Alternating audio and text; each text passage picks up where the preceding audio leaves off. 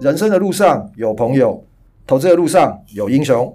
大家好，我是你的好朋友虎兰教授，欢迎各位同学来到量化英雄学院。这周盘势哈，果然不出我上周所料哦，区间震荡了哈，这个量两千亿都不到了哈，然后区间震荡了哈，所以哦，这个股权法传人上礼拜讲的什么端午变盘哈。看起来也是没有发生啊哈，那唯一变的是什么呢？是今天和我一起录节目的人变了哈。来，我们先欢迎这个量化沙老师。Hello，大家好，今天来代班了。我想大家同学如果有听上礼拜的节目，应该也都知道了哈。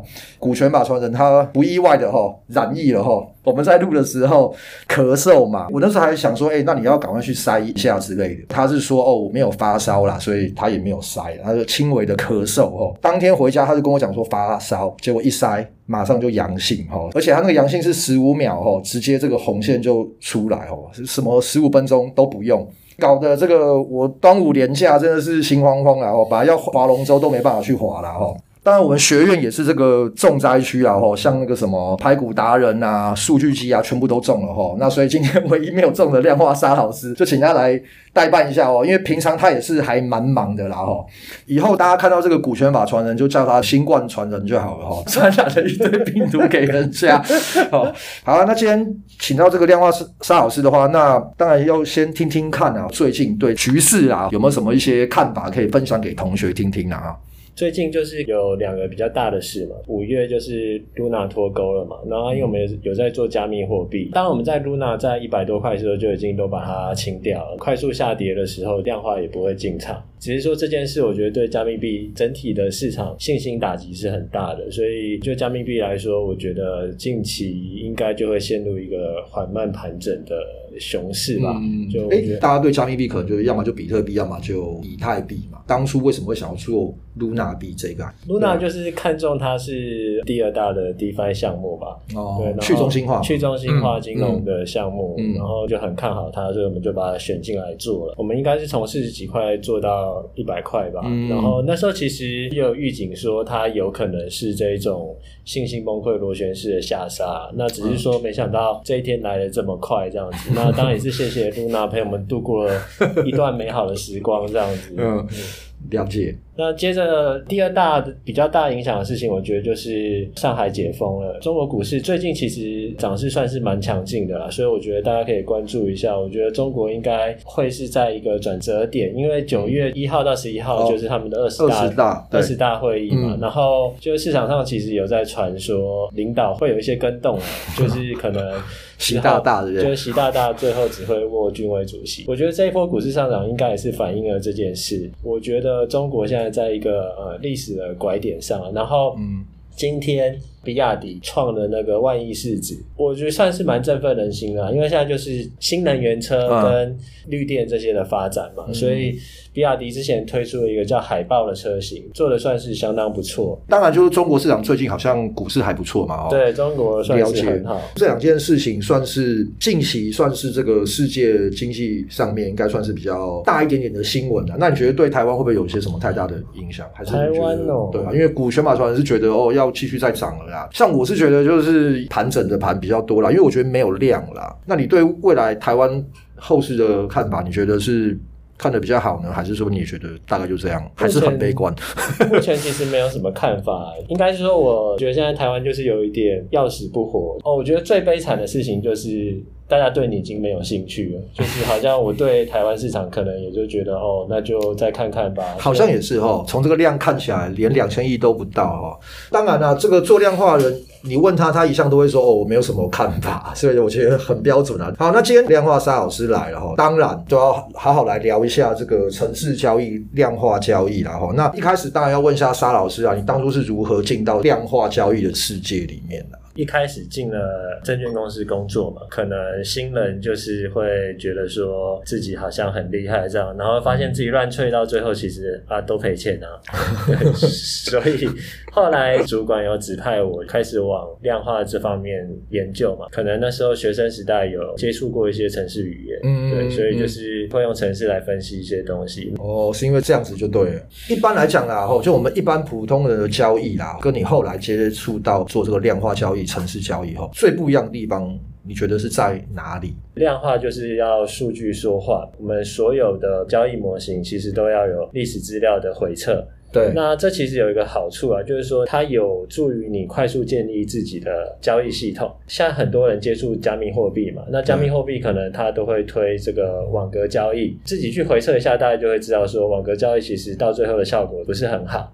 对，嗯、那这时候你就可以知道说，哦，加密货币可能要用另一种思维来交易，这样子，而不是人家推给你，嗯、你就觉得说，哦，我就是要用这个。大概有接触过加密货币的话，很多都有在推什么网格交易啊，请蔡老师跟同学分享一下什么是网格交易啊？所以一开始应该是在做外汇的，比如说你很看好比特币的话，假设比特币现在是六万好了，那你可能会设一个区间，比如说它跌个五 percent，三千点好了，五千七，你就开始再买，再往下跌三千点，五万四，嗯，那。你就再买，再买。对，那你买的可能你第一次是买一份，然后第二次是加码摊平买两份，这样有点像赌百家乐嘛？不是啊，这个就有点像股票一直摊平嘛。对对对对对。然后比如说你五万七买啊，那你涨回六万的时候，或者说六万三的时候，你再把它卖掉，等于是说你是希望它区间盘整，一直在这个区间做操作。另外一个就是说，假设你跌下来，你买的比较多的话，嗯，那你上来就可以快速的回本。这其实都很符合一般人性的思维。那如果说今天这个币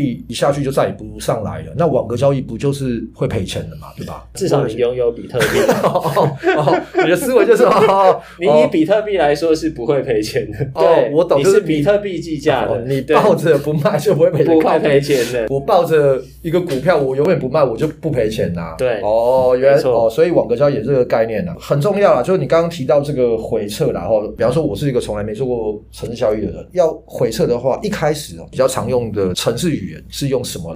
就其实我一开始在做的时候是用试色软体，像 m a r t i Chart，我们可能会自己写一些下单的东西，然后透过 m a r t i Chart 这样丢出去。其实限制会比较多啦，你大概就只能做，比如说期货的量价这种分析。哦、现在我们其实大部分都已经开始用 Python 在分析了。嗯、那 Python 你可以分析的东西比较多嘛，嗯、像你可以一次分析几千档股票，嗯、然后你可以把基本面的因素也给纳进来。你的思路就会开始变得比较广。大家想要进入量化交易的世界的话，其实 Python 还是应该是说现在算是主流的工具。对，我觉得就不要犹豫了，就是直接学 Python。如果大家还不会 Python 的话，没有关系哈，大家稍微有点耐心。我们学院已经设计一套非常容易让大家一学 Python 就上手的课程哦，大家可以期待一下哦。我们就是有很专业的拍股达人啊，他们就是 Python 的高手来教你怎么来写 Python，然后这个未来。然后我们也会上线这个课程，包含这个社团其实也都看得到了哈。好吧，那再来就还是要问这个沙老师啦。最早一开始在做这个期货的量化交易哦，你们其实主要都看哪一些指标啦？我觉得这个也是可以说出来给同学参考看看嘛。回测出来一定会有一个报表嘛，你用 Python 回测出来，你一定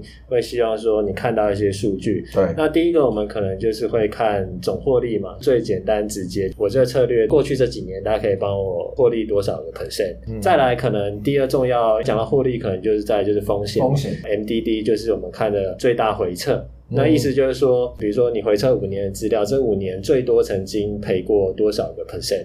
对，那如果最多会赔到六十 percent 的资金，那你可能钱就要准备多一些这样子。获利风险比你们大概都会抓到多少？比方说你今天回撤一个五六十 percent 的话，你你如果光给人家看这个 MDD 就最大回撤，大家会觉得哇五六十好高哦，但搞不好你的获利可能会有三四倍啊、五六倍啊、七八倍这样子啊。如果你们回测出来一个获利跟 MDD 的话，你们会有个比例吗？还是说这个都完全都是凭自己的？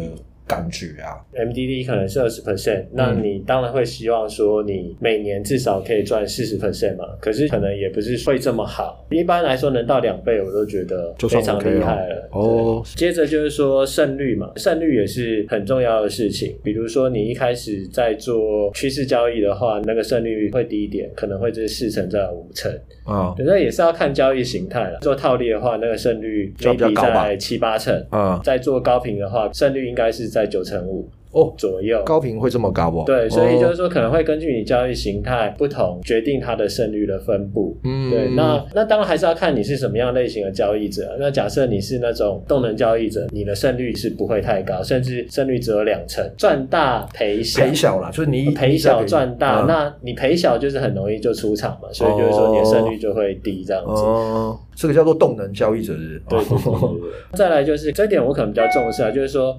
平均每笔获利啊，赚的钱一定要会比赔钱的多，就是你平均的每笔获利跟呃平均的。每笔损失这个比例，我觉得最好有到二以上，赚两块赔一块啦，对对对对对对。哦，然后再来就是获利因子，叫 profit factor，定义就是说，所有赚钱的交易加总的获利去除以所有赔钱的交易的损失，嗯、这个比例通常在一点五就算非常优秀了。你当然是希望说你的获利是用很少的代价来换取的，嗯、那这个比例就会很高这样子。这个跟什么夏普比例不类似啊？还是说是夏普通常是你要算它的波动，可是因为算夏普会比较复杂一些，而且夏普日跟年跟月就是算出来都会有点不一样。一样好，然后最后一个就是说，你希望你每年都赚钱吗？嗯，当然了。嗯、通常你一年赔钱，很多人会怀疑自己啊。应该你就是在怀疑人生的啦。对，对，所以就是最大原则就是每年都赚，每年都赚钱。可是那我问你，你实际上做起来有每年都赚钱吗？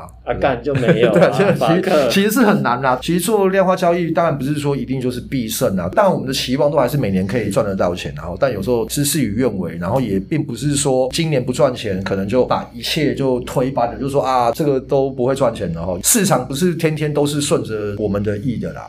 我还想要知道了，在做这个股票的量化了，跟之前做指数期货的量化到底是差在哪里？做股票的确是比较复杂啦。股票量化跟指数期货量化，我觉得差异蛮大的。就一开始我其实回测一档股票啦，茅台，哦、对，然后那时候茅台回测起来很好，然后就误以为说哦，股票回测起来就很好，后来发现其实不是。你说实盘上去的时候？对，实盘上去以后，你就会发现说，比如说好，茅台那时候涨到快三千了。然后没进去，它就一直跌，那你这时候就是会赔钱。后来我发现指数过去都能代表未来，可是股票好像不是。指数期货通常是代表一群人的集体意志啊，这、哦、集体意志我是觉得它是比较难被改变。可是股票过去怎么样其实不重要，就比如说长隆好了，过去可能一二十年都没赚钱，都没赚钱嘛。可是你一年爆发其实就够了，这样。不懂。股票就是讲白一点，就是说你要对它有一些基本面的看法，而不能光从量价这个角度来出发，对，对，所以我们之前做股票就失败的地方，就是说没有把基本面或者说其他的筹码面纳进来，来。而且其实我们那时候没有选择税股票，其实当然我觉得跟成本也有关系啦。哈，很多人做指数期货会做高频，因为期货的成本很低啦。嗯、做股票做高频的人应该就相对不太可能吧？以台湾来讲嘛，台湾的这个手续费跟交易税其实是还蛮高的，就股票来说，所以你吹高频，等于你很多都会浪费在所谓的手续费跟交易税上面。就是你帮政府当一个打工仔，对啊，政府对啊，对，然后再来就是说，最小跳动单位是不同的，比如说期货，现在比如说台指期货一点一跳嘛，那你一点一跳相对于指数就是万分之零点六。股票假设你举台积电现在五百三号，它一块钱一跳，所以它一跳就是差了千分之一点八。哦，对，所以你股票只要。一个滑价，可能那个就不知道差到哪里去。OK，这也导致股票跟期货量化会有很大的不同。然后最后就是说，股票有基本面嘛，我们也有在做商品嘛。那我做商品做到后来也是觉得说，商品其实也是有基本面，所以就是都不能用传统的量价的东西来吹它。不管说什么铁啊、镍啊那些，我觉得多少都还是会有些基本面在，然后它不是只是单纯的指数这样子啦。以我们现阶段来讲啊，就做股票量化的话，什么策略可以介绍给同学，大家比较常在做的，或者你觉得还不错的策略。以量化来说的话，嗯、就是你不是选一只股票杀进去，说我今年要干个五倍这样子，呃、就是说量化通常比较实际嘛。嗯、那你买股票就是希望什么？一个希望赚钱，那另外一个就是说你希望你的选股会比大盘好嘛？不然你就去买大盘，买零零五零就好了。哦所以就是说，量化会有个名词叫做指数增强。哦，那指数增强，增强这意思就是说，你希望你每年跑赢大盘多少个 percent？换句话说，就是说你的选股要有一些阿尔法在啊。一般来说，你要是有一些量化分析的话，你每年应该是可以跑赢，保守一点应该可以跑赢十 percent，十 percent 到二十左右。嗯，很多很厉害的机构。